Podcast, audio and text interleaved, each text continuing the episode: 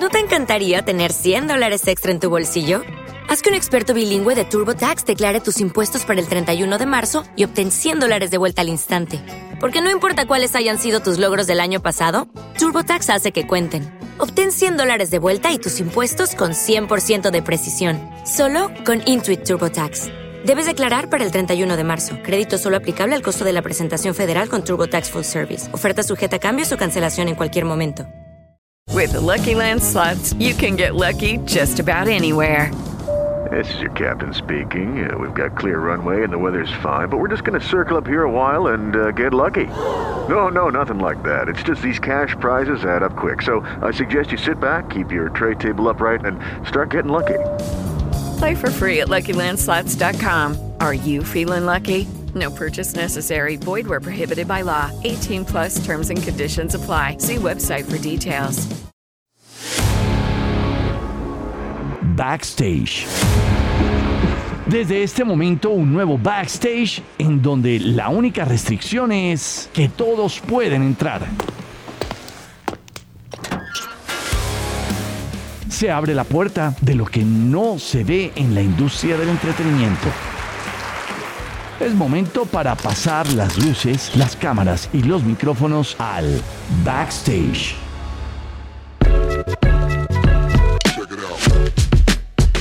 Bienvenidos a un nuevo episodio de Backstage. Como siempre, emocionada. Para mí esto es un placer llevar grandes historias y eh, hoy lo pensaba, como que de pronto los personajes que están acá, mm, algunos los conozco, otros no. Em, pero los que tengo la fortuna de conocer hace tantos años, pues es muy especial. Y sobre todo personas tan grandes como seres humanos y como profesionales. Así que Juan Guillermo Ballesteros, por Dios, por fin pude, mejor dicho, cogerlo para grabar este podcast, em, más conocido como Bichos, con más de 15 años de experiencia en todo el desarrollo de artistas. Ha trabajado con Maluma, Alquilados y pues actualmente es el manager de Gracie, de Mike Bahía y de Ana Sofía. Bichos, bienvenido a Backstage. Mi Andre, hermosa, qué placer estar acá con vos. Sabes lo mucho que te quiero y lo mucho que te admiro. Y bueno, no, no, puedo decir nada semejante presentación. No, pues es que te mereces esto y todo, eh, la, la, admiración y el respeto y el cariño es mutuo.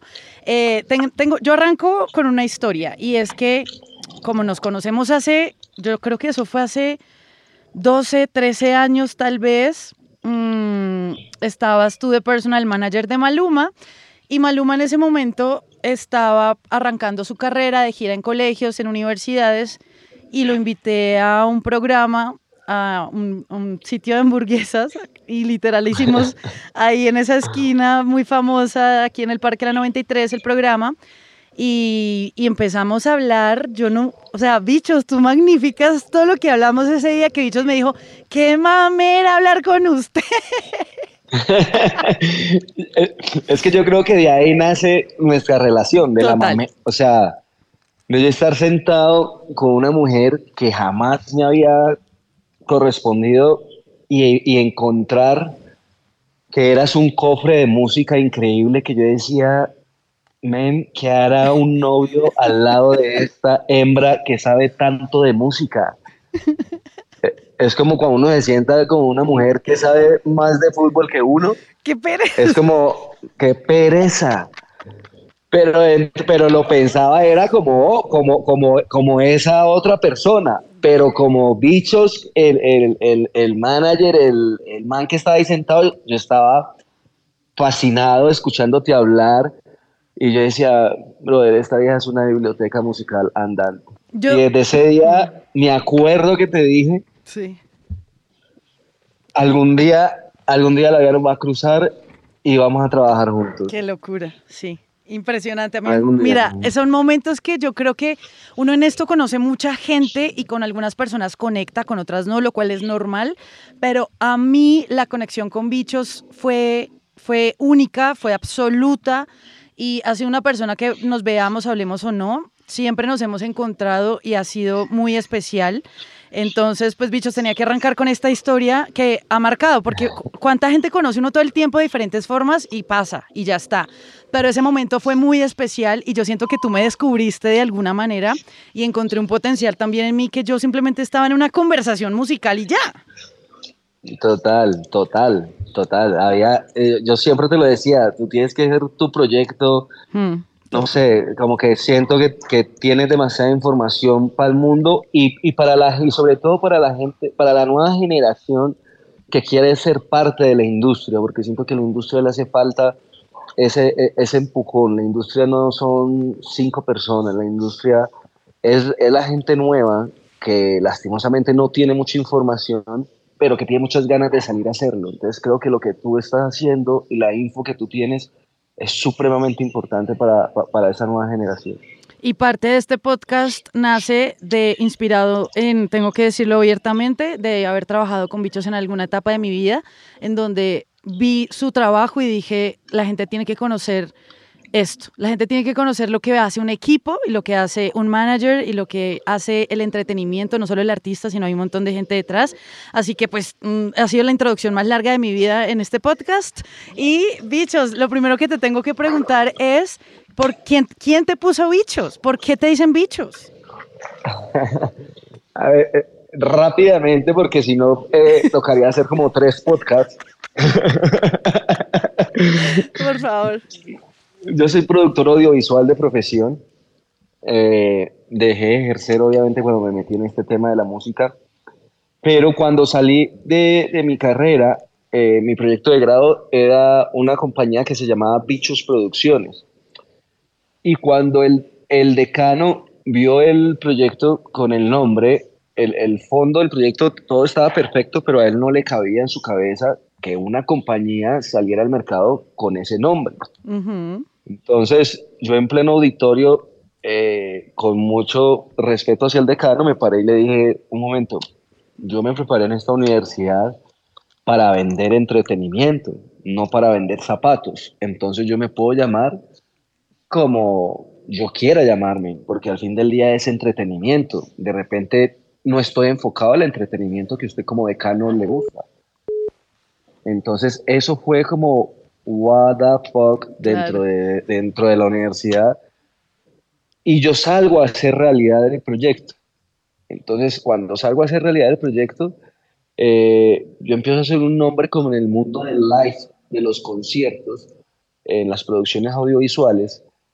Y, y, la única persona que cumplía como con los rigging técnicos de los artistas internacionales en Medellín era yo.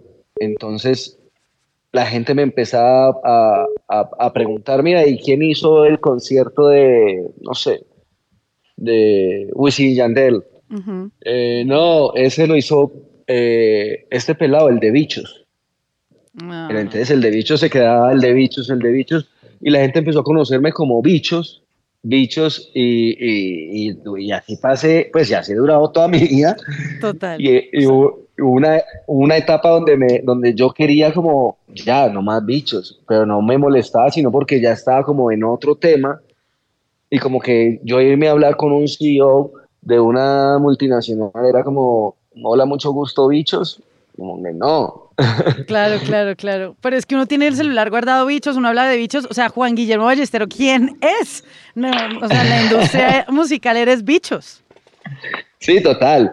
Y eso me lo enseñó alguien de la industria, precisamente un CEO de, de, una de las compañías. Yo busqué una reunión hace muchos años y la busqué y la busqué y yo, entonces yo quería ser el tipo más formal del mundo y, y, di mi nombre completo a su secretaria, mira, Juan Guillermo Ballesteros Montoya, tan, tan. Se demoraron tres meses para dármela. Llegué a Miami de saco y todo, que nunca me has visto de saco. Jamás pero llegué a saco porque yo quería ser el tipo, porque yo pensaba que yo tenía que ser el tipo más formal del mundo. Claro. Llevaba media hora en reunión con el tipo este y de repente pasa así por el ventanal de su oficina alguien que me conocía y se regresa y dice, doctor, permiso, bichos, huevón, ¿usted qué está haciendo acá? Y yo dije, tierra, trágame. me paro y lo saludo, ¿qué más? ¿Cómo estás? Y este señor con que yo estaba reunido me dice, espérame, dame un momento. Vos bichos, el de el, el, que estaba con Maluma. Y yo sí.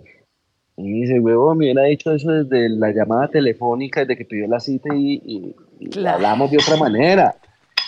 Y, y yo, marica, sí, pero pues no sabía porque pues no sé si es bueno, si es malo. Me decía, brother, bueno o malo, el único bichos manager dentro de la industria hoy es usted. Entonces, ¿qué más quiere? ¿Para qué quiere presentar como Juan Guillermo Ballesteros? Entonces ya dejó de importarme y me quedé con mi bichos, pero esa es la historia del bichos. No, bichos es, además es un, es un apodo único, tiene mucha personalidad y ya voy entendiendo también parte de tu personalidad súper revolucionaria y en medio, lo pongo entre comillas, rebelde porque tratas de hacer las cosas como, eh, como buen país con tu personalidad, con esa rebeldía y revolución que se necesita para que las cosas pasen y para ir más allá. Y esa marca personal ha sido clave e importante en tu carrera. Y ya que hablabas de Maluma, pues en estos 15 años o más de 15 años que llevas en la industria, eh, yo te conocí siendo personal manager de Maluma, pero antes de eso tienes historia. Antes habías trabajado con otro artista, antes de, entrar en el tema de Maluma. Antes de eso, realmente yo ingreso a la música por porque querían hacer un homenaje a la salsa colombiana y sacaron un proyecto que se llamó The Colombian Salsa ese proyecto era un proyecto con, con, un, con tiempo de caducidad. Entonces me llamaron y, las personas que iban a invertir al proyecto me dicen, mira, nosotros queremos invertir en este proyecto, pero no confiamos en, en, en otro manager para entregarle este dinero. Entonces yo les dije como que, ¿y quién les dijo a ustedes que yo era manager? yo soy productor audiovisual.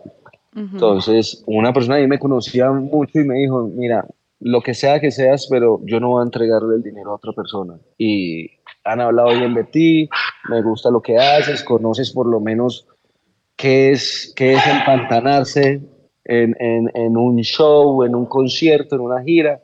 Entonces, nada, brother, dino si te montas o no.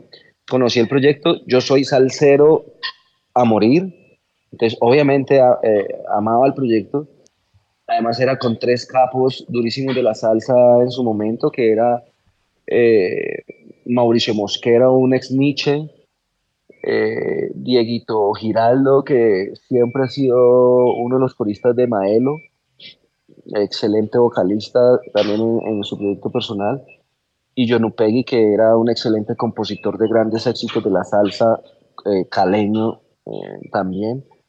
Entonces e, era una delantera muy, muy, muy bella, con músicos brutales.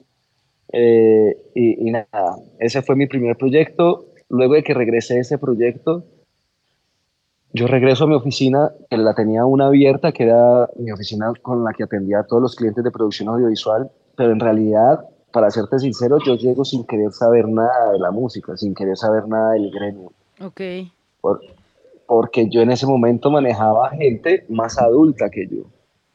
Entonces para mí era un poco, para mí fue un poco heavy eh, el ritmo. Eh, era la primera vez que hacía un management. Entonces había sido eh, pesado, enriquecedor, pero pesado. Entonces yo no quería seguir sabiendo nada del tema. Y llego a mi oficina y lo primero que me encuentro, en esa época yo tenía rodando un video, un programa que se llamaba La Lonchera, que producíamos para el Canal 1 a nivel nacional. Y una de las presentadoras de ese programa era Judy Arias, la tía de quien hoy se conoce como Malum.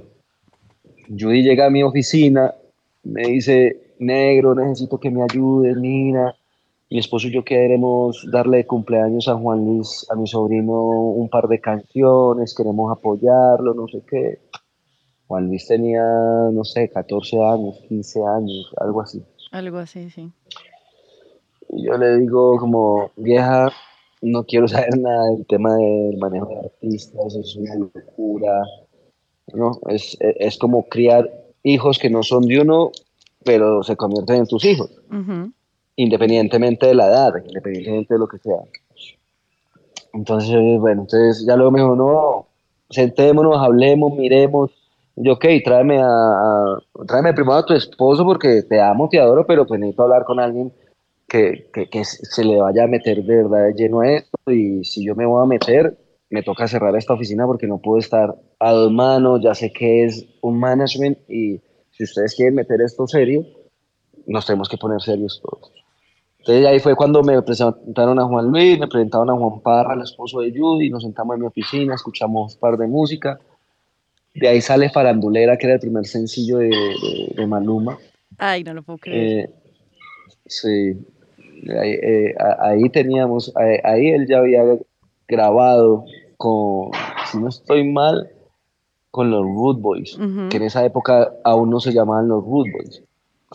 Eh, y bueno, eh, yo les doy el go y les digo, Yui, Juancho, vamos para adelante, deme nueve meses, yo cierro mi oficina, en estos nueve meses yo levanto los teléfonos, les digo a dónde ir, y pupa, y en nueve meses yo le pongo el pecho al proyecto y vamos para adelante. Y así fue cuando, como empezó todo el desarrollo con, con Maluma y, y, bueno, y la bonita experiencia y la gran relación que hoy seguimos sosteniendo. Impresionante porque arrancaste un proyecto que yo creo que, te, pues, para que te hubieras podido volver a meter en el tema de la música que ya decías como no, o sea, realmente esto es muy pesado, fue porque viste algo en Maluma, tenías la visión de un artista como Maluma que hoy en día, pues mira el nivel que es. ¿Qué fue lo que, que más aprendiste y que te diste cuenta que sí podía pasar algo con Maluma? ¿Qué tenía él?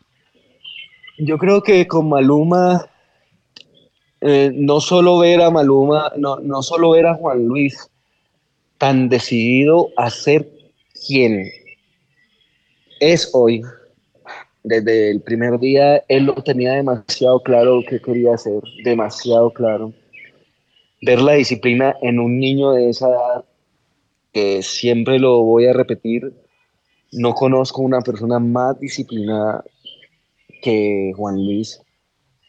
Eh, y fuera de eso, haberme encontrado con un equipo eh, base que fue Judy y Juan, que creo que desde el inicio eh, ellos, ellos también lo, lo, traían claro. Entonces, al encontrar como esa fortaleza, como esa base, yo decía, algo tiene que suceder, algo tiene que pasar porque acá hay decisión. Entonces, cuando hay decisión, no sé cuánto tarde, pero pasa. ¿Me entiendes? Y cuando hablas de eh, disciplina, ¿qué tú veías en él que se cumplía a cabalidad, pasara lo que pasara? ¿Cuál era la rutina o qué hacía él? Pues precisamente Juan era un, eh, o es un tipo de rutinas, es un tipo de, y es un tipo de... It is Ryan here and I have a question for you. What do you do when you win? Like, are you a fist pumper? A woohooer, a hand clapper, a high fiver. I kind of like the high five, but if you want to hone in on those winning moves, check out Chumba Casino. At ChumbaCasino.com, choose from hundreds of social casino style games for your chance to redeem serious cash prizes. There are new game releases weekly, plus free daily bonuses. So don't wait. Start having the most fun ever at ChumbaCasino.com. No purchase necessary. VGW. Void were prohibited by law. See terms and conditions. 18 plus. Hello, it is Ryan, and I was on a flight the other day playing one of my favorite social spin slot games on ChumbaCasino.com. I looked over the person sitting next to me, and you know what they were doing? They were also playing Chumba Casino. Coincidence? I think not. Everybody's loving having fun with it. Chumba Casino is home to hundreds of casino style games that you can play for free anytime, anywhere, even at 30,000 feet. So sign up now at chumbacasino.com to claim your free welcome bonus. That's chumbacasino.com and live the Chumba life. No purchase necessary. DTW, void, were prohibited by law. See terms and conditions 18 plus. Que escucha, que sabe escuchar y que aparte de que sabe escuchar, también sabe colocar sus objetivos sobre la mesa, sus, sus prioridades sobre la mesa. Entonces, luego de que tú tienes una conversación con él, si tú quedaste que vamos a seguir todos los días 6 de la mañana gimnasio para poder empezar a atender medios a las 8 de la mañana, o sea, tú no tenías que hacer una llamada para que eso sucediera. A las 6 de la mañana Tú estabas en el gimnasio y en el gimnasio estaba Juan Luis y a las 8 de la mañana él estaba de nuevo cambiado atendiendo sus medios. Y, y, así era con todo, con todo, absolutamente con todo, todos los días, todos los días. Yo nunca, nunca puedo decir que Juan Luis llegó tarde a algo o que, o que nunca quiso hacerlo. Y si no quería hacerlo, pues eh, había una conversación antes y llegábamos a acuerdos, ¿me entiendes? Wow. Entonces, eh, e, esa es la disciplina y creo que es el resultado de lo que él hoy es y lo que él hoy tiene.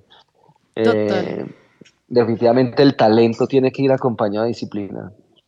Eso para mí es eh, indiscutible. Bichos, y pues es que estar en el día a día, también tuviste que aprender mucho ahí con Maluma en su día a día, en, su disciplina, eh, eh, y se retornaba el aprendizaje hacia él de, tu, de tu bagaje y también con tu edad y un montón de cosas y de vivencias, ahí, ahí se iban alimentando. Y de, de repente decides abandonar este proyecto o retirarte, dar un paso al costado y decides armar tu otro proyecto con alquilados. ¿Así es? Sí, así es. Ya cuando Maluma eh, pasa a ser Sony US Latin y entra en juego un nuevo deal con Walter Com, eh, al cual admiro y respeto demasiado, em, yo decido eh, definitivamente salir y hacer un paso a, un lado porque ya, ya, ya había aprendido demasiado, sabía que al lado de ellos iba a aprender también, pero no iba a ser igual y ya eran muchos años eh, los que me iba a tomar de pronto llegar a donde quería llegar o ser de repente quien, quien, quien soy hoy o tener mis propios proyectos. Y, y nada, y fue súper jovial nuestra conversación al terminar. Eh, Juancho y yo somos como, como hermanos en realidad. Y, y él me apoyó y me dijo, dale para adelante, porque yo, le, porque yo pensaba en ese momento, este man, yo lo que necesita ya de acá para adelante no se lo puedo dar yo. Yo no tengo los brazos para llegar donde él tiene que llegar. Y apareció un Walter Com interesado en la propuesta y yo le dije, men, hay que pensarlo dos veces y a Judy, su tía, y a Juancho, el tío también como que hágale para adelante, luego cuadramos nuestras cosas y, y hay que hacer que suceda, pero Juan Luis tiene que ser reconocido en el mundo como Maluma y, no podemos cerrarle esa puerta. Y creo que esa fue la mejor opción para, para todos, esa fue la mejor decisión que tomamos todos en la vida, diría yo.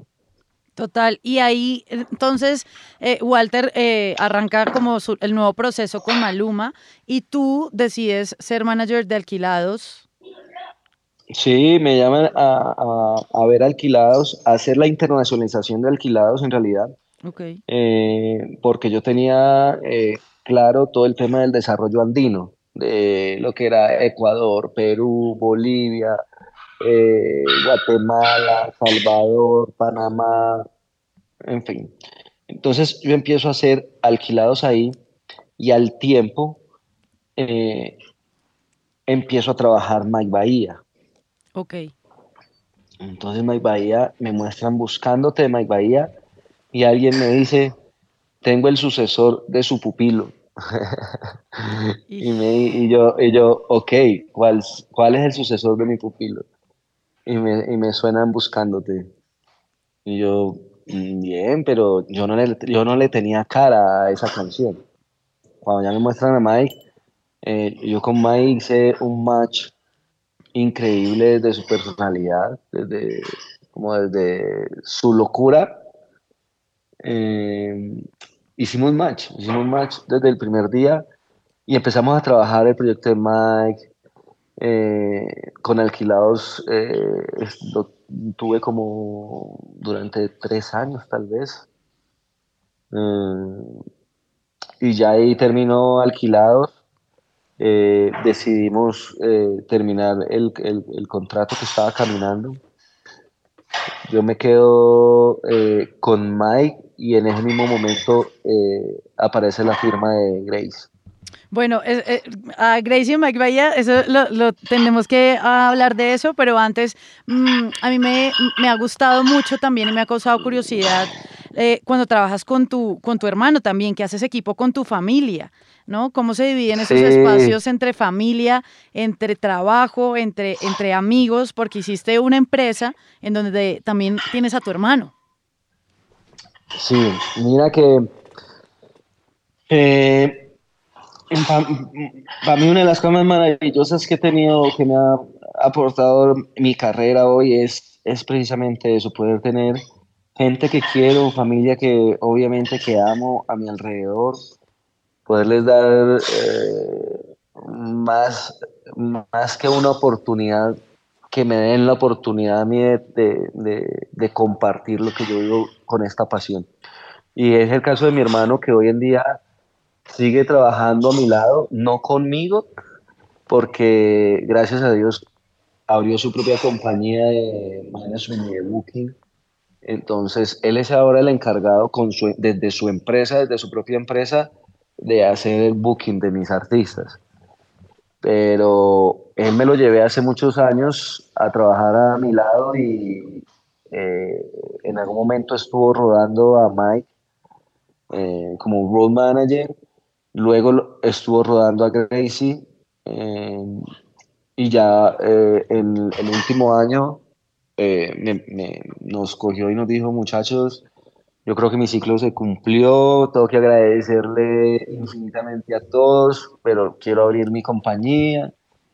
Y arrancó y hace no más de una semana a mí me ha sucedido lo más hermoso que me ha podido suceder en mi vida y es estar en la última gira de Amantes en, en Latinoamérica y poder compartir hoy no solo con mi hermano, como el booking de, esos, de esa gira, sino hoy hacer el mismo ejemplo que hice con mi hermano, replicarlo en mi hermana. Y hoy mi hermana está trabajando a mi lado hace apenas unos meses y, y, uno de los promotores en Chile que eh, posteó como un agradecimiento en su Instagram de su compañía y me pareció algo muy lindo que decía, eh, gracias familia Ballesteros. Wow. Sí, ya no es bicho, sino la familia completa. Eso es como wow, wow. Wow. Porque es que mira que con tu crecimiento también ellos han aprendido, todos van para adelante, han hecho equipo como familia y, eso me pareció muy bonito y muy valioso, ¿no? Como, como se convierte no solamente los artistas en tu familia, sino haces parte con tu familia y con los artistas de, de un movimiento muy bacano. Total, es que siento que no sé, ¿quién no quisiera trabajar con su familia? O sea, ¿quién no quisiera tener todo el tiempo a su familia alrededor? Mm. Eh, la gente que se convierte en familia de uno que no es sangre es porque es la, persona o las personas que, pues por algunas circunstancias te tocó, la vida te, te, puso ahí porque pues tu familia no es la persona indicada para hacer X rol. Pero si, si fuese la posibilidad, si tuviese la posibilidad de tener un familiar ahí, tú lo tienes, porque tú quisieras ver a tu familia todos los días. Por lo menos pienso yo eso, que soy, que vengo de una familia como tan conservadora, de una familia paisa, de una familia que nos reuníamos todos los domingos donde la abuela, eh, ¿me entiendes? Claro. Entonces, eh, eh, eso me ha gustado tenerlo siempre y me ha gustado también dentro de mis equipos de trabajo sentirlo así. Más, allá, en, mi equipo no hay jefe, en mi equipo no, en mi equipo somos unos compañeros, somos compañeros que trabajamos para que una persona brille, punto aparte. Y, como compañeros nos vamos haciendo como familia, como en, el trasegar, como que son muchas historias, muchos años. Muchos momentos. Eh, muchos momentos, exacto. No, y mira que a veces uno busca por fuera y busca gente que le pueda ayudar y uno no sabe, a veces ni se da cuenta que la misma hermana, hermano, papá, mamá le puede aportar a uno demasiado eh, ahí en el proyecto que uno va teniendo y que vayan creciendo juntos, pues eso, eso creo que también lo hablaba con la hermana del Fercho, que a veces uno ni se da cuenta que al frente de uno está la persona indicada para seguir creciendo y para aportarse junto a, eh, pues juntos. Eh, Total. Bichitos, hablando como de la industria musical, yo creo que en todos estos años tú has visto cambios em, ¿no? en la digitalización, en, la forma de hacer shows, en, la forma de sonar en la radio, en la forma de hacer medios, en la forma de hacer lanzamientos. ¿Cuáles son los cambios que tú has visto que te han llamado la atención o que te ha tocado? Bueno, que me han llamado la atención todos, pero me sigue llamando la Claro, pero que sí, o sea, todos han sido muy repentinos, pero te han tocado a ti muy de cerca y te ha tocado cambiar la forma tal vez de trabajar. Sí, mira, yo hoy soy de los que pienso que uno no, hoy, hoy, no debería inclinarse ni por el digital ni por el tradicional. Uno debería, dentro de la forma que uno cree que es conveniente, saber combinar las dos esferas. Porque cuando tú giras, que eso es muy importante, que la gente lo, lo tenga en cuenta, en qué punto del desarrollo está, porque no todos los desarrollos ni son iguales ni están en el mismo punto. Entonces, hay desarrollos que solo estás haciendo esa primera etapa del desarrollo. Eh, no, hay mucho interés y no debería haber interés de, de, la gira, porque no existe gira, porque estás tal vez haciendo shows eh, esporádicos o que salen eh, de la nada porque estás haciendo una buena promo, o whatever, o porque sos el nuevo artista que la gente tiene en los ojos, en fin. Pero cuando ya sos un artista que de repente en medio de tu desarrollo ya, ya, ya estás vendiendo tickets, ya estás yendo a otros países, tu, tu forma de hacerlo tiene que variar y tienes que ir variándolo a medida de que pasan cada día.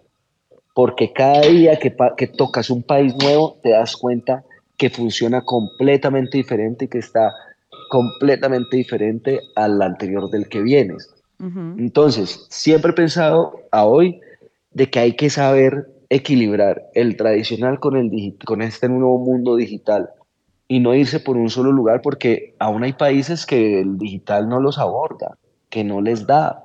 ¿Por qué? Por, por su situación, eh, socioeconómica, porque no todo el mundo tiene acceso, aunque creamos que todo el mundo tiene acceso, no todo el mundo tiene acceso hoy a un móvil, a una app, por más eh, eh, facilidades que hoy tengan las apps, a, a, diferencia de hace cinco años. Ahora, la radio sigue siendo importante. Eh, eh, ¿Cómo es de emocionante para un artista cuando se oye en la radio, no? ¿Cómo sigue siendo igual de emocionante? Total, total. Ojo, para mí sonar en la radio es como el, como el premio A. Okay. Y siento que no debería dejar de ser así.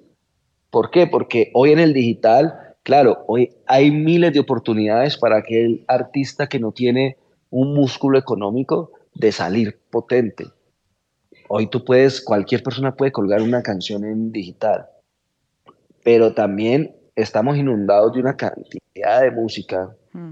que la gente no sabe para dónde pegar. Entonces hacer éxitos hoy es muy complejo. Exacto, ¿cómo se levanta la mano hoy? Con un éxito, porque a veces o sale uno y se queda con ese solo uno, o levantar la mano hoy con la cantidad de música y de artistas y de talento que hay, o por lo menos en Colombia, es, es más complejo. Es muy complejo, es muy complejo. Entonces, por eso ahí es donde yo te digo, hay, hay que saber jugarla, hay que saber mezclarla. O sea, no hay, fórmula. No, no, existe fórmula, no existe fórmula. Y la fórmula, siento que hay que salir a la calle. Hay, hay, artistas que yo he visto de la nueva ola que están esperando que el digital les dé un golpe de suerte. Y siempre tengo esta conversación con varias gente que me pide asesorías y yo digo, brother, salga a la calle. La única forma de que te conozca la gente es que salgas a la calle, que interactúes con la gente, que vayas a los estudios, que la gente diga, ah, es este pelado, ah, es esta pelada, ve. O sea, tienes que ponerle cara al producto. No importa que sean 10 personas que te conozcan por día, pero estás seguro de que hay 10 personas que te conocieron en realidad. Claro, y que también tú te alimentes de la calle, ¿no? Que saber la gente que está hablando, cómo se comporta, qué le gusta, qué está oyendo, total, qué consume. Total, total, total. Es una retroalimentación. Creo que, eh, esa es la clave, o sea, estar en una constante, sí, la calle es una constante retroalimentación, eh, y, no dejarle todo al digital, a la suerte, al número, a la data. La data hoy se hace de mil maneras, que podríamos hacer otro podcast de eso, pero eh, al fin del día eh, un número te sirve para una o dos cosas de tal vez 100 que tienes que cubrir en el entretenimiento. Como manager también eres estratega, eres creativo, eres PR, eres comercial y hasta consejero a veces, ¿no? ¿Hasta dónde vas tú cuando estás con tu artista? ¿Hasta dónde? ¿Cuál es esa delgada línea que tú dices, hasta aquí ya yo no paso? ¿Cómo es esa relación? Porque es que abordas absolutamente la vida del artista. Mira, yo creo que no, o sea, tenemos obviamente un límite de respeto con, con todos mis artistas. Siento que nos respetamos demasiado. No tengo un límite, no hay un límite porque nos ha tocado vivir de todo, hablar de todo. Eh, de repente puedo ser la persona más cercana en ciertos momentos que les habla a su oído, entonces soy esa persona que, que trato de estar lo más centrado posible para tener la palabra correcta en, en un momento denso, ¿no? Hello, it is Ryan, and I was on a flight the other day playing one of my favorite social spin slot games on chumbacasino.com. I looked over the person sitting next to me, and you know what they were doing? They were also playing Chumba Casino. Coincidence? I think not. Everybody's loving having fun with it. Chumba Casino is home to hundreds of casino style games that you can play for free anytime, anywhere, even at 30,000 feet. So sign up now at chumbacasino.com to claim your free welcome bonus. That's chumbacasino.com and live the Chumba life. No purchase necessary. Group. Void prohibited by law. See terms and conditions. 18 plus. Hola, buenos días, mi pana. Buenos días, bienvenido a Sherwin Williams. ¡Ey! ¿Qué onda, compadre? ¿Qué onda? Ya tengo lista la pintura que ordenaste en el ProPlus app. Con más de 6.000 representantes en nuestras tiendas listos para atenderte en tu idioma y beneficios para contratistas que encontrarás en aliadopro.com. En Sherwin Williams somos el aliado del PRO.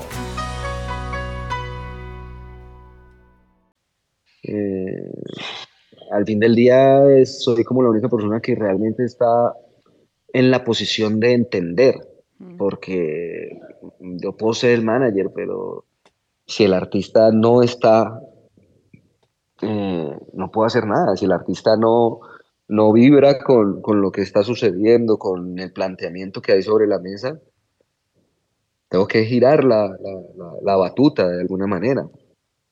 Eh, entonces, como estar preparado a eso, eh, antes, antes de ser ese estratega y antes de ser todo eso a nivel profesional, trato de ser eh, amigo, mm, porque creo que uno maneja los sueños de alguien, ¿me entiendes? Que al fin del día se convierten en En los, los sueños tuyos. de uno. Claro. Exacto. Entonces yo sé exactamente eh, qué quiere un Mike Bahía, yo sé exactamente qué quiere un Gracie, yo sé exactamente qué quiere una Ana Sofía. Eh, entonces soy la única persona que realmente le puedo dar lectura a ciertos momentos. Entonces debo de tener como la cabeza suficientemente fría para poder hacer lo correcto de decir lo que, lo que debe de ser. Bichos, No a- siempre puede, sí, sí, sí, dime. pero no siempre puede que uno tenga la, eh, la, la mejor disposición o, el mejor momento, pero creo que hace parte de la labor y creo que hace parte también de, de- del éxito, si, si se le puede llamar de alguna manera, de, de un management.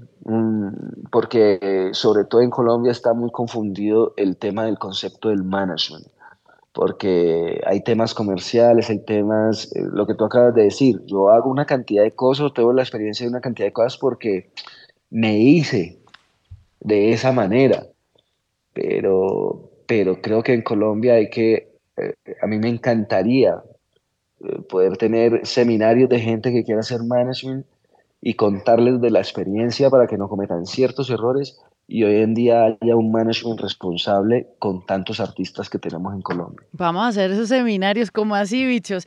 Pero es que mira, ya que hablas de esas habilidades, yo creo que algunas las fuiste desarrollando a medida del tiempo, porque hay que tener una fortaleza mental y emocional para poder manejar gente, talento, ideas, visión. Tú acompañas esa visión y la haces realidad. Pero, ¿qué haces tú como tú? Porque además eres papá, eres amigo, eres novio, o sea, tienes también tu vida personal, eh, en donde también siempre hay chicharrones y hay cosas por, por solucionar, eh, pero hay que tener como unas habilidades muy claras para que eso se lleve a cabo. ¿Cómo lo manejas tú? ¿Qué tienes que hacer tú para tener esa frialdad a la hora de tomar decisiones, a la hora de poner cosas sobre la mesa? Eh, ¿Eso se desarrolla, se, se, va tomando con la vida? Eh, ¿cómo, ¿Cómo las aprendes? Yo creo que en lo personal hay, hay cosas que se van desarrollando con el tiempo, con la experiencia.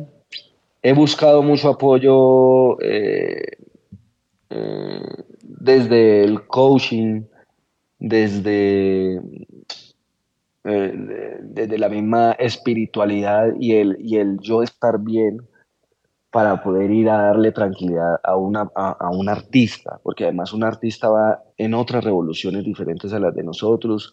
Un artista sí o sí es un personaje completamente diferente a una persona normal, a, a una persona per cápita normal. Esa, un artista piensa mil cosas por minuto. Tiene una sensibilidad diferente también, ¿no? Exactamente. Entonces vos puedes, para vos poder con todo eso, porque hay un momento donde hay gente que puede llegar y decirte, bichos, no, yo no puedo, no, no puedo con, con, este man, no puedo con esta hembra. No, vení, espérate. Sí puedes, lo que pasa es que tienes que respirar y ser consciente de a quién estás manejando no estás manejando una persona normal. Hmm. Tal vez si, si yo fuera para ser artista, yo sería peor que él o peor que ella. Hmm. Entonces, hay que tener una conciencia y prepararse para. Eso número uno. Y número dos, nunca he dejado de prepararme desde lo profesional. Eh, siempre he estado en constante, eh, adquiriendo constante conocimiento eh, todo lo nuevo que sale en la industria a nivel editorial, a nivel autoral, a nivel de label. Creo que es súper necesario para vos poder estar a la vanguardia de la industria y poder brindarle toda la información a tu artista en el momento que él la, la solicite, porque una cosa es la información del artista que lleva un mes, otra cosa es la información del artista que lleva tres años, otra cosa es la información del artista que lleva seis. Entonces, tal vez la pregunta del tipo de un mes no es la misma pregunta del tipo de tres años, porque ya tienen otro, o, otra forma de ver la industria, otra forma de ver el negocio, que van a empezar a preguntar por otras cosas. Entonces, si tú no tienes esas preguntas, esas respuestas correctas, eh, tienes que tener la habilidad de poder buscar a, a un equipo acorde para que sucedan ciertas cosas las necesidades son diferentes, ¿no? Según el tiempo, según la experiencia, según un montón de cosas. Ahora que tú te y, definitiva, y definitivamente, Silva, creo que una de las cosas más importantes es saber que como manager tú necesitas un equipo mejor que tú alrededor para que las cosas sucedan como deben de suceder. Como manager, tú no puedes ser el, la única persona omnipotente dentro de tu equipo de trabajo que todo tenga que pasar por tu cabeza para que suceda. Cuando tú piensas eso, tú retrasas un proceso.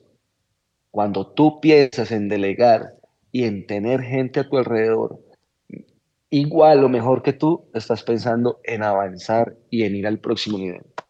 Claro, ahí sigue la misma retroalimentación de, conocimientos. Total, total, total, total. Eh, eso es otra cosa. Para ser manager, creo que tienes que dejar el ego a un lado. Tú no puedes trabajar con ego frente a un artista. Claro. Eh, eh, tienes que, tener claro. Además, es muy común uno ver el ego por encima siempre. Yo veo hoy, por eso hablo tanto como de esa nueva camada de managers, que tanta falta nos hace para tantos artistas que tenemos pero veo unos ciertos errores que uno dice, brother, no, o sea, bájate de ahí porque es que, eh, ¿quién es el artista? ¿El artista o el manager? Claro, y es, es, son más errores a nivel personal que profesional, porque eso se va aprendiendo, o sea, a ser manager tú lo aprendes. Claro, y, y cuando vas a la, a, la, a la real industria, cuando vas afuera, vas a, llegar y te vas a chocar con un muro porque no es así. La, industria que, de repente estás viviendo hoy acá no es real, no es así. Bichos, ¿cuál es la diferencia de la gestión del management en Colombia y afuera? Porque tú que manejas el área andina, que ahora también trabajas desde Estados Unidos, ¿Cómo ves tú esa diferencia? ¿Cómo se maneja la industria en Colombia y cómo se maneja afuera? Mira, lo que pasa es que mm, eh, nosotros tenemos un gran aporte y es en la forma en la que somos los colombianos en general, que nosotros siempre vamos como un pasito más allá, así no, no así no nos lo pidan. Que en este caso es uno de los grandes problemas que tenemos porque terminamos así, el management de este lado del mundo o de acá del lado de Colombia, hacemos de todo un poco.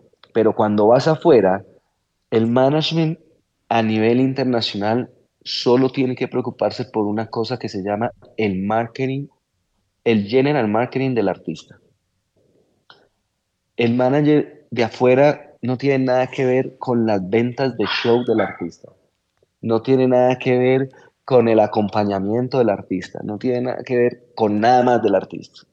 El manager es quien dirige el barco a nivel de marketing, es quien dirige el barco a nivel del roadmap a seis meses. E, e, esa persona ya sabe en los próximos seis meses el artista que le va a pasar, para dónde va, cuáles son sus compromisos. Lo que pasa es que ellos tienen una estructura muy diferente, que es donde yo digo, ellos son sin miedo a nada. Entonces, el artista que arranca nueva ya arranca con manager, tour manager, road manager, promotor, agente. Entonces acá no, se, acá no saben, acá el promotor, empecemos, acá le llaman promotor o le llamamos promotor al promotor de radio, al promotor de prensa. El promotor allá o el agente son las compañías o las agencias que montan las giras o que son los encargados de vender los sponsors del artista o las marcas de los artistas. Ok. Muy, tienen mucho más evolucionado. claro, claro, ellos tienen un engranaje mucho más claro y así como tienen un roadmap a nivel de trabajo, a nivel de tareas, tienen un roadmap a nivel de números. Entonces, ellos dicen, eh, ok, este año es el primer año de desarrollo, no vamos a hacer dinero, vamos a gastar pero el próximo año tenemos que hacer por lo menos, no sé, 100 mil dólares. Y en el 2024 vamos a ir por 200 mil dólares. O sea, y son con metas, ¿me entiendes? Y es un engranaje completo de un equipo muy grande y esa es la gran diferencia que tenemos acá. Acá solo hay una persona haciendo, tratando de luchar con todo y como sin rumbo, es como para adelante, para donde sea, pero para adelante. Hay que hacer de todo y, sin rumbo, sin, sin la proyección. Exactamente, sin la proyección. Es muy importante eso, aprender de la proyección, aprender de ese roadmap, de por lo menos, por lo menos tener claro los tres meses siguientes, siempre, siempre, siempre ok, eh, no sé, ¿a qué le vamos a apuntar? Hay premios en Latinoamérica, listo, apuntémosle a premios. No, no nos van a dejar montar una tarima, bueno, que nos dejen pasar por una alfombra. ¿Me, entiendes? Como que tener uno claro para poder ir chequeando. Bueno, esto me hizo números. Exactamente, exactamente. Bichos en el juego, dime. Y el networking que hay ahí es, o sea, eso, eso no lo hay en ningún otro lugar. Para tú juntar esa gente y, hacer eso no va a pasar, no tienes el dinero para hacerlo. A eso iba. En el juego del music business, digamos, ¿cómo juega ahí eso? El networking, el poder, la rosca, el billete, eh, el estilo de vida, la payola, los amigos, los enemigos, todo lo que pasa alrededor mientras va pasando el tiempo, pues también está esto, existe esto. Claro, total, y hay de todo, y te vas a encontrar de todo, solo que tú, tú tienes que decidir y ser muy hábil de qué lado vas a estar. porque, porque siempre vas a tener que estar de algún lado. Porque siempre te vas a encontrar en ese networking eh, todo, todo en, en, uno mismo, en uno solo. Entonces, tienes que tomar decisiones y, creo que cuando tú, tú sientas un precedente de cómo es tu forma de trabajar, de cómo es tu forma de operar, también generas un respeto hacia tu trabajo. Entonces, eh, creo que es como lo más importante, tener claro todo lo que existe, porque al fin del día todo lo que existe lo vas a tener que frentear en algún momento. Le vas a tener que poner el pecho en un momento. Total, total, total. Pero tienes que dejar claro quién eres, cuáles son tus principios y cuál es tu forma de, ejecutar. Punto aparte. Sí, claro. Y uno cuando trata de hacer las cosas bien y actúa bien, le va muy bien, pero también se gana gente eh, precisamente por la mediocridad, por, por la envidia, por, por un montón de cosas. Pero pues Siempre vas a tener detractores, siempre. Mm. y más en este, en, este negocio de la música, siempre va a haber detractores, siempre, siempre, siempre, siempre, siempre. Eso, eso no hay forma de taparlo. Sí, no, no todo el mundo está de acuerdo contigo y también está perfecto. Sí, y de eso se trata. Y, y, además, hacemos música. La música es eso. Es arte. La música. Es libre. Sí, y, es, y, no a todo el mundo le gusta, o sea. Exacto.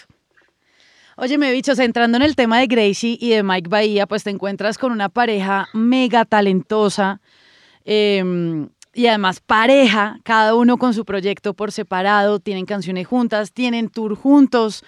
Eh, ¿Te cambió la vida hacer ser el manager de, de esta pareja?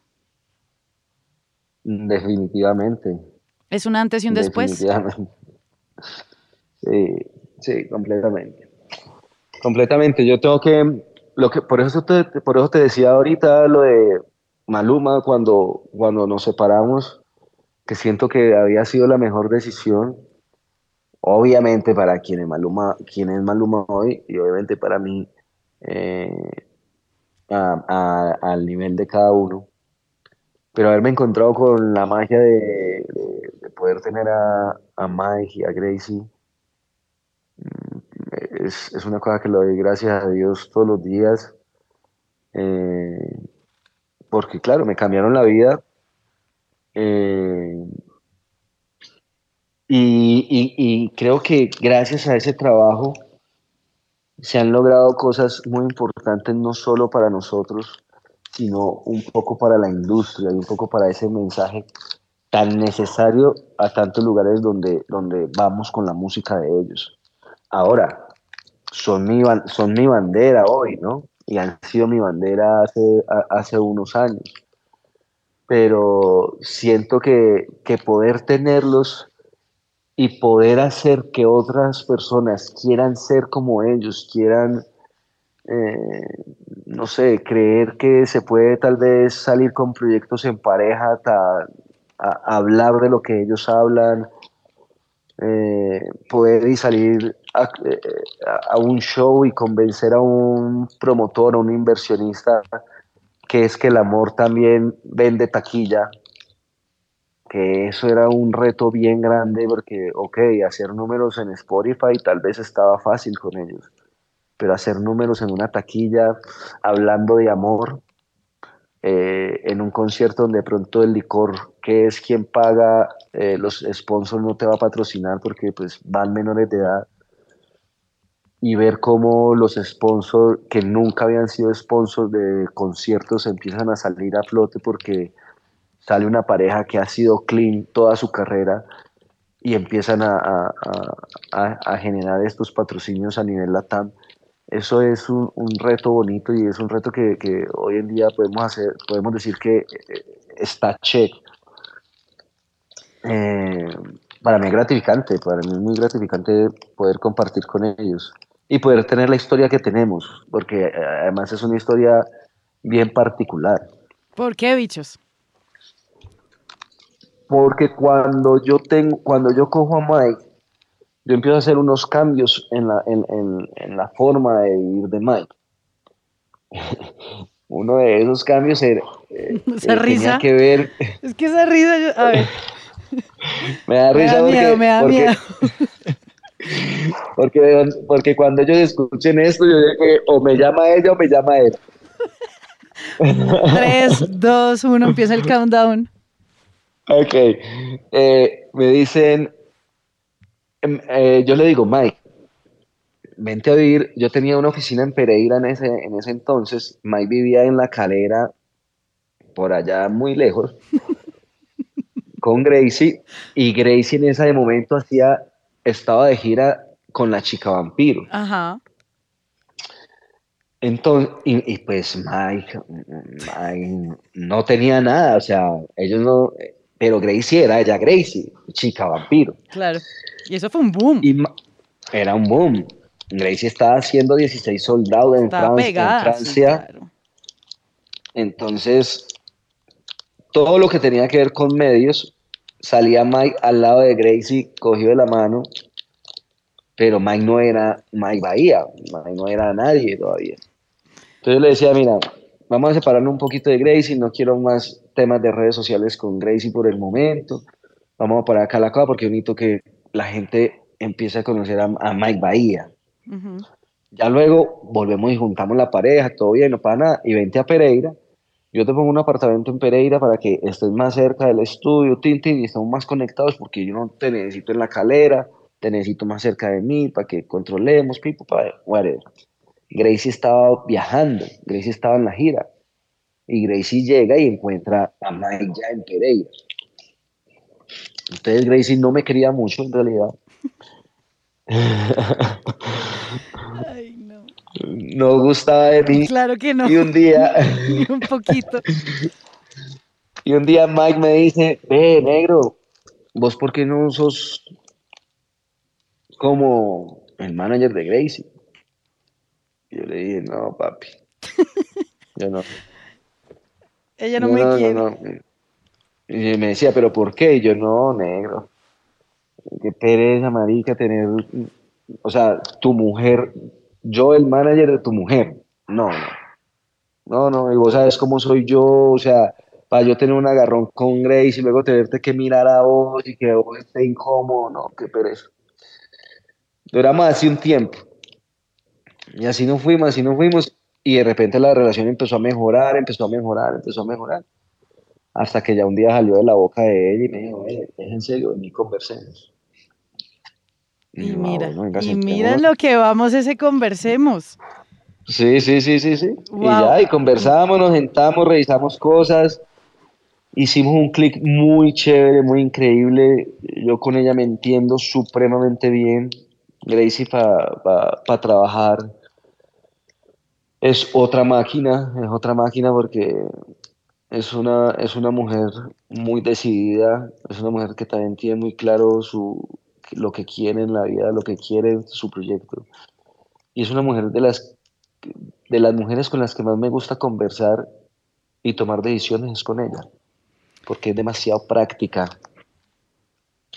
Y, en una mujer no es, o sea, las mujeres no somos prácticas, ¿no? No, no, no, no, no, muy poco. Muy poco, poquito. Óyeme, y es que, sí, poquito, eso, esa raza ya no se ve y justo lo que quiero resaltar de Gracie y por lo menos la percepción que tengo de, nada, dos veces que la he visto y lo que veo en redes, es que ella levanta una bandera tan importante, bichos, y también Mike, por supuesto, los dos, es un tema de, de esencia, de autenticidad, de realidad. Ella sabe la mujer que es y no hay filtro, no hay filtro para eso. Ajá, ajá. Total. O esa es mi percepción. No, total. Y ella es, y eso es una de las cosas que más me enamora a mí de mi trabajo, y es poder manejar gente real, que es una de las cosas que más he aprendido al lado de ellos también.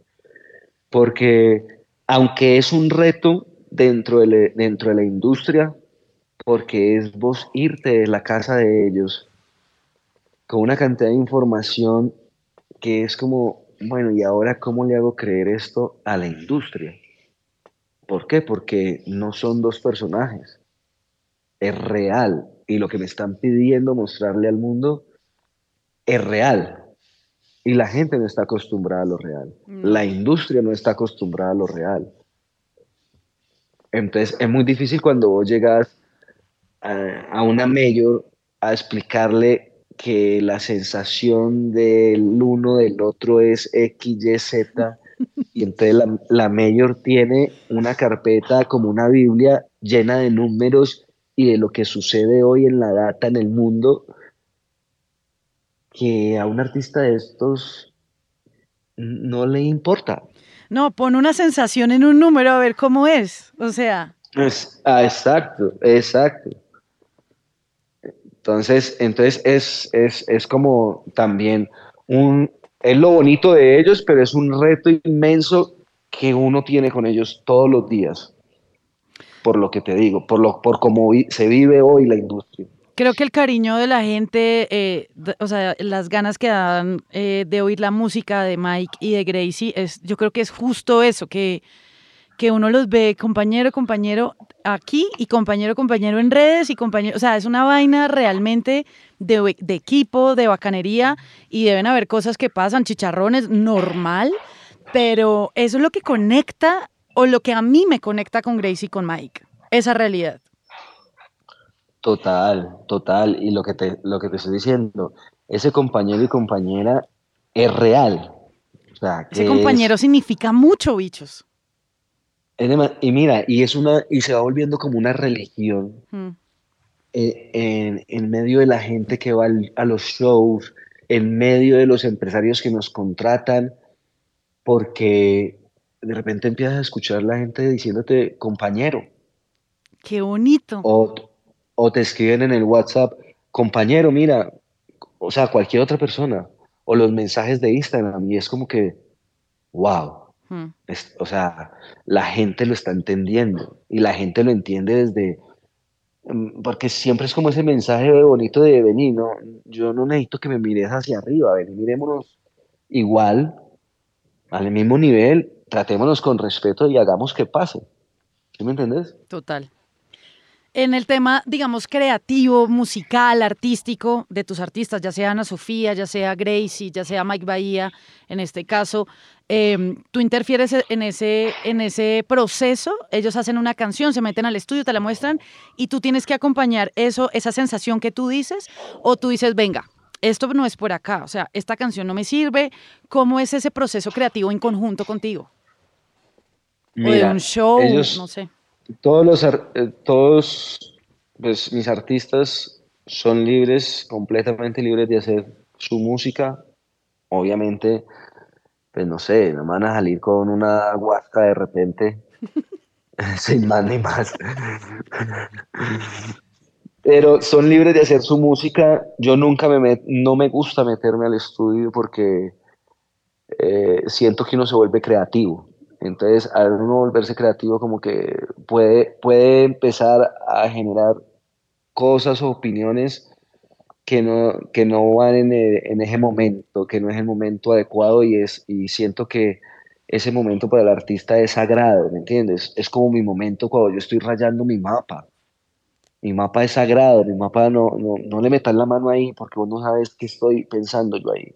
Entonces es igual cuando están en el estudio, yo espero que ellos tengan sus canciones, me las muestren y simplemente doy mi opinión de lo que pienso. Casi siempre llegamos a acuerdos, casi siempre.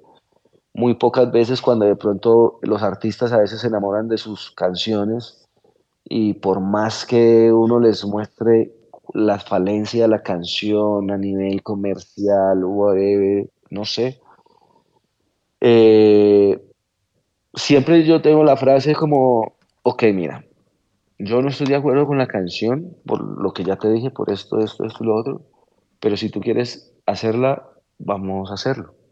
Vamos a salir, porque al fin del día es, es, es, un tema que yo siempre he dicho, todos estamos a una canción y el problema es que nadie sabe cuál es la canción. Ni sabe cómo.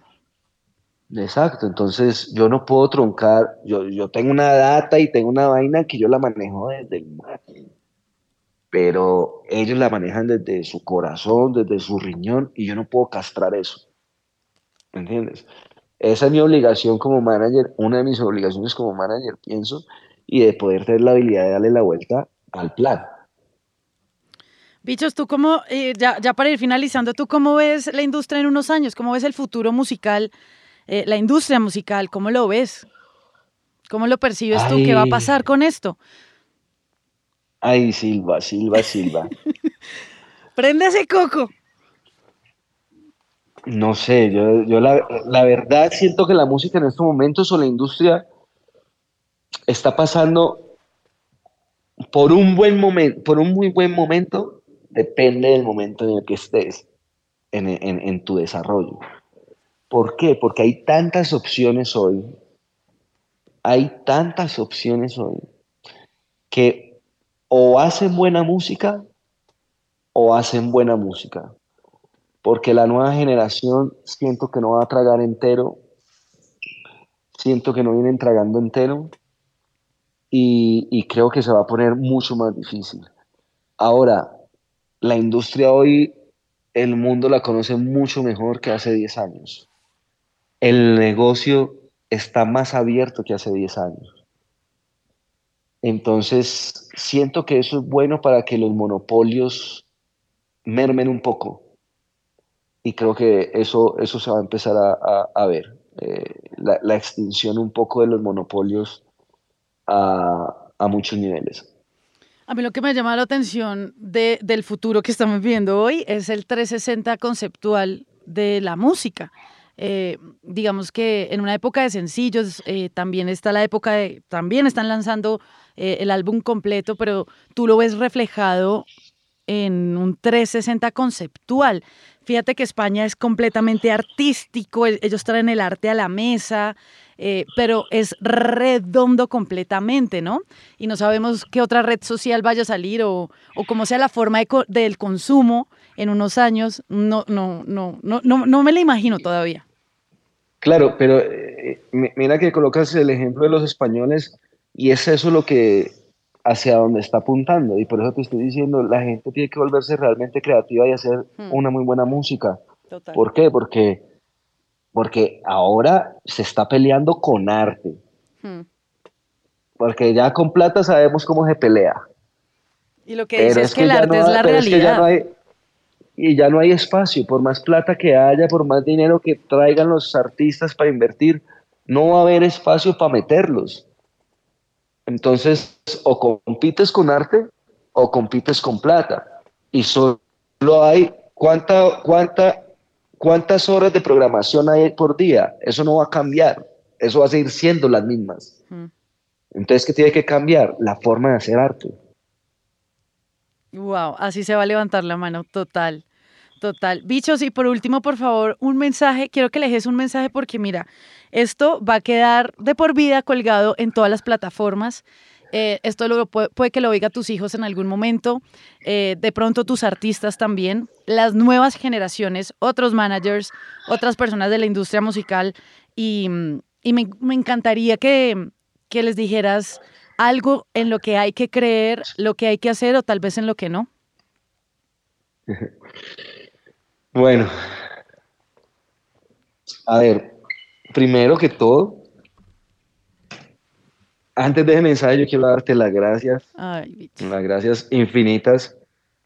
Eh, por, primero por invitarme, segundo por hacer este programa posible, este podcast posible, sé la cantidad de sueños que tiene tu cabeza, eh, que hayas dado el paso a hacer esto, créeme que no sabes lo que estás haciendo por, por muchísima gente no solo la, no solo la visibilidad de, las personas que estamos atrás, sino de, darle ese push a esa gente que quiere ser parte hoy de, la industria y, de dar un poquito de esa información.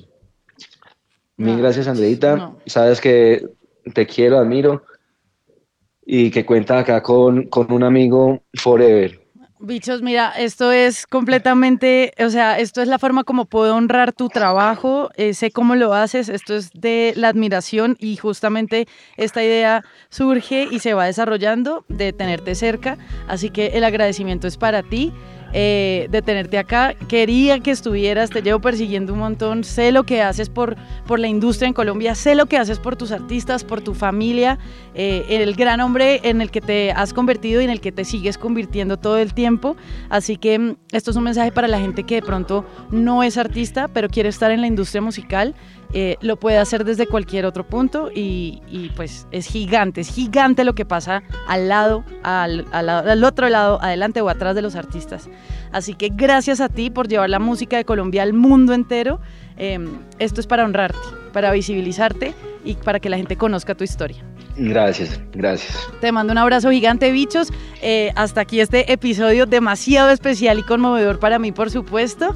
Eh, no se les olvide darle seguir en el botón ahí de, de backstage para que lo sigan y para que no se pierdan otro episodio de backstage. Un abrazo gigante, mis bichos.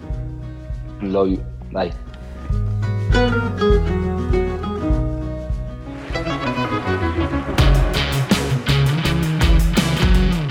Es momento de cerrar la puerta de este backstage. No nos reservamos el derecho de admisión. Las luces, las cámaras y los micrófonos quedan encendidos. Backstage.